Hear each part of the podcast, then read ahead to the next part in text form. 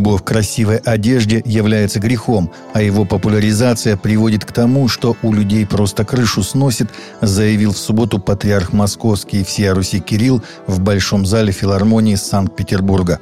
В субботу в филармонии проходит мемориальный вечер, на котором исполняют ораторию «Страдалец до Голгофы», посвященную митрополиту Вениамину Казанскому, убитому советской властью сто лет назад – по его словам, современный либерализм предполагает, что выбор человека и является ценностью. По этому закону живут большое количество людей, особенно в западных странах. Многие говорят, они живут неплохо, но надо думать о самом главном – готовность жить по Божьим законам и исповедовать веру в том числе на разном уровне – в области политики, бизнеса, науки, заключил патриарх Кирилл. Мальчик 4-5 лет неожиданно поднялся на сцену Ватиканского зала Павла IV во время традиционной всеобщей аудиенции Папы Римского Франциска. Понтифик пообщался с ребенком. Мальчик появился у кресла Папы Римского, когда тот заканчивал приветствовать верующих на разных языках. Папа Франциск с явным удовольствием потрепал ребенка по голове и спросил, как его зовут и нравится ли ему там быть.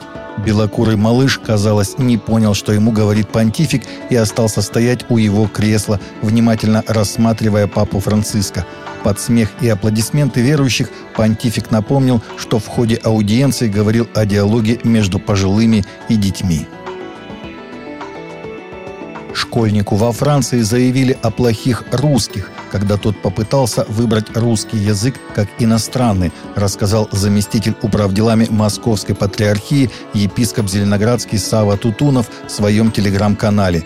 Епископ Зеленоградский Сава, который долгое время проживал во Франции, рассказал о случаях отмены русских в этой стране по итогам личного общения с прямыми свидетелями – ребенку, потомку в пятом поколении русской эмиграции, выразившему желание вторым языком учить русский, во французской школе все учат два иностранных языка, классный руководитель пояснил, что все русские плохие. Другой потомок из того же поколения столкнулся с тем, что весь класс заставили одеться в жовто-блакитное, написал епископ Сава. 14 августа этого года тысячи людей прошли по улицам Белграда, Сербия, протестуя против гей-парада, который должен состояться в период с 12 по 18 сентября. Об этом сообщила лидер партии «Заветники», депутат парламента Милица Джурджевич на своей странице. Организаторами шествия стали партия «Заветники», православные и патриотические объединения – в защиту Сербии, семьи, детей, школ и святынь от анонсированного садомистского унижения, которое нам агрессивно навязывают отечественные и мировые ЛГБТ-активисты. Шествием и молитвой, как церковно-народный собор, встанем на защиту Сербии под стягом святого Савы и святого Теодора Варшацкого, говорилось в листовках, призывающих принять участие в шествии – Протестующие скандировали «Не допустим гей-парад и оккупацию Запада! Не отдадим святыни! Руки прочь от наших детей!» В акции приняли участие люди разного возраста.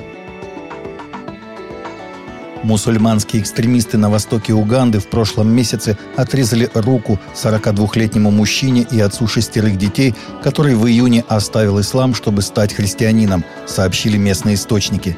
Семья подверглась гонениям от соплеменников, после чего местный пастор постарался переправить их в более безопасное место – по словам жены пострадавшего, семья прошла около 15 километров, когда четверо экстремистов остановили их посреди дороги между плантациями сахарного тростника. Они начали избивать моего мужа, а затем схватили меня и связали. Они заставили меня петь христианские песни, когда отрезали руку моему мужу, рассказала женщина. Прибывшие на плантацию работники заставили бежать нападавших. Сейчас пострадавший получает лечение в специализированной клинике.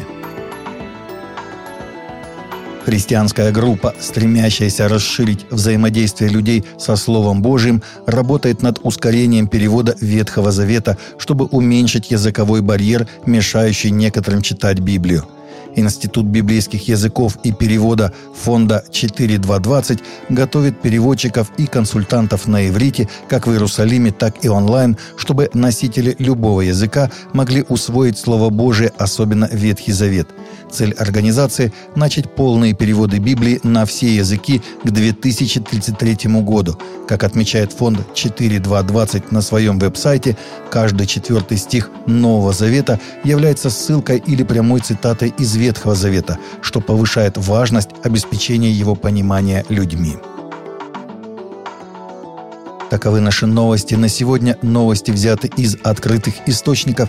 Всегда молитесь о полученной информации и молитесь о мире в сердцах. Также смотрите и слушайте наши прямые эфиры с 8 до 9 по Москве или в записи на канале YouTube.